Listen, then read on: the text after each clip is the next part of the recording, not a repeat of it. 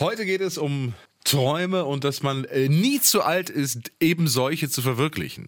Mhm, ja, es stimmt. geht um mein Taxi nach Paris. Ja, 100% Berlin. Ein Podcast von RBB 888. Gemeinsam mit zum Glück Berliner von Lotto Berlin. Hier sind Jana Schmidt und Tim Koschwitz und wir erzählen euch immer spannende Geschichten über unsere Stadt und von besonderen Menschen. und heute ist unser Motto: einfach mal was Verrücktes machen. Wir wollen euch die Geschichte von Gustav Hartmann erzählen. Sein Spitzname ist der eiserne Gustav. Gehen wir mal zurück ins Jahr 1859, da wird er geboren. Und er ist dann Droschkenfahrer. Also das war wirklich sein Job, dass er mit einer Pferdekutsche Berliner und Touristen durch die Stadt gefahren hat. Also so ein bisschen wie heute die Rikscha-Fahrer. Sein Stammplatz, wo er die Gäste äh, immer aufgenommen hat, auf die Gäste gewartet hat, ist der Bahnhof Wannsee.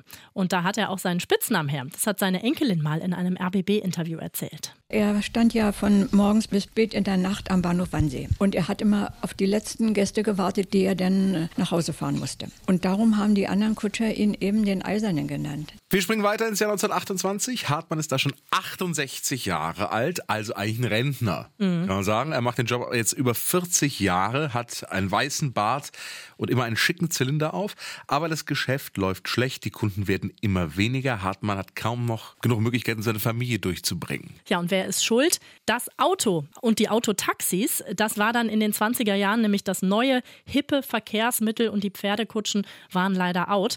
Die paar Pferdekutscher, die noch übrig sind, treffen sich oft in einer Stammkneipe in Wannsee.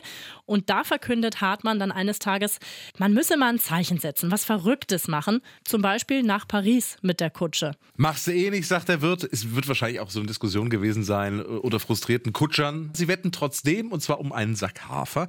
Und erstmal bleibt Hartmann auch in Berlin, aber dann eine, man kann wirklich sagen, schicksalshafte Begegnung. Hartmann trifft in Wannsee eine Frau, eine Reiterin. Dann kam eines Tages eine Französin, Madame Rachel d'Orange, und hat mit ihm gesprochen, ja, wo kommt der Madame her? Aus Paris auf dem Pferd. Ach, was eine Frau kann, das kann ich auch. Ich werde sie im nächsten Jahr besuchen. Jetzt steht sein Plan fest. Er will wirklich nach Paris fahren mit der Pferdekutsche und zwar pünktlich zu seinem 69. Geburtstag dann da sein. Klar, Geburtstagswochenende in Paris, ja, das kennt man, ne? Das machen viele. Aber Hartmann nimmt anders als viele andere nicht seine Frau mit, sondern er nimmt Grasmus mit, so heißt sein Pferd, ein Wallach. Und noch einen, er ist nämlich äh, clever, der Gustav, er nimmt noch einen Journalisten vom Ulstein Verlag mit. So, am 2. April 1928 geht die Reise los. 1000 Kilometer liegen vor ihm. Und die erste Etappe ist ziemlich kurz.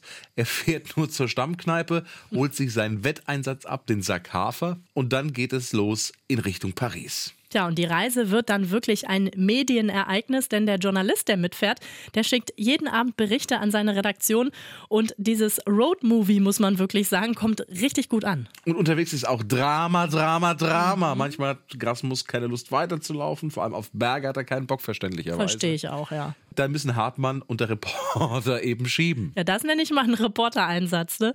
Wildfremde Menschen laden ihn und sein Pferd zum Essen ein. Hartmann verkauft überall Autogrammkarten von sich, also seine Geldsorgen ist er dadurch dann bald los. Und dann ist er kurz vor Frankreich und alle fragen sich, wie werden die Franzosen ihn empfangen? Ja, denn kurz zur Erinnerung, der Erste Weltkrieg ist da ja erst zehn Jahre her. Aber Hartmann ist auch in dem Bezug wieder clever. Er überquert die Grenze und fährt dann zu einem Friedhof, auf dem gefallene Soldaten liegen, hält an, setzt den Zylinder ab und gedenkt der Toten. Und voilà, die Franzosen lieben ihn. Und, das muss man dazu sagen, er schafft es wirklich. Am 4. Juni 1928 fährt er in Paris ein, an seinem 69. Das Geburtstag. hat er wirklich gut getimt, ne? Zwei Monate hat die Reise gedauert und in Paris steigt die Megaparty. Aus dem Fenster werfen ihm die Frauen Kusshände zu. Die französischen Zeitungen nennen ihn einen Friedensbotschafter und sogar sein Pferd trägt zur Völkerfreundschaft mit bei, erzählt seine Enkelin. soll ja so gewesen sein, dass der Präsident der Studentenschaft gesagt hatte, der Grasmus, er sei ein Friedenspferd. Er trüge unverkennbar die warmen Augen des französischen Außenministers Briand und die markanten Ohren des deutschen Stresemann. Vier Tage bleibt Gustave. Gü- Gü- Gustav. Gustav, so haben Ja. ihn die Franzosen wahrscheinlich genannt. Vier Tage bleibt er in Paris, schaut zum Beispiel noch im Moulin Rouge vorbei. Klar, das muss man auch mal mitnehmen. Und Absolut. dann geht's wieder zurück nach Berlin. Und auch hier dann triumphale Ankunft am Brandenburger Tor. 100.000 Menschen sind da. Also so ein bisschen so wie 2014, als äh, die Fußball-Weltmeister empfangen wurden. Helene Fischer war damals natürlich nicht da, aber ich denke mal, es wird ähnlich abgelaufen. So geht der Gustav, der Gustav, der geht so. Genau. Ja. So viel Ruhm macht natürlich sexy. Hartmann soll an dem Tag 86 Heiratsanträge Wahnsinn. bekommen haben. Er ist für kurze Zeit ein echter Star. Tja, aber nach ein paar Wochen wird es dann wieder still um den Helden.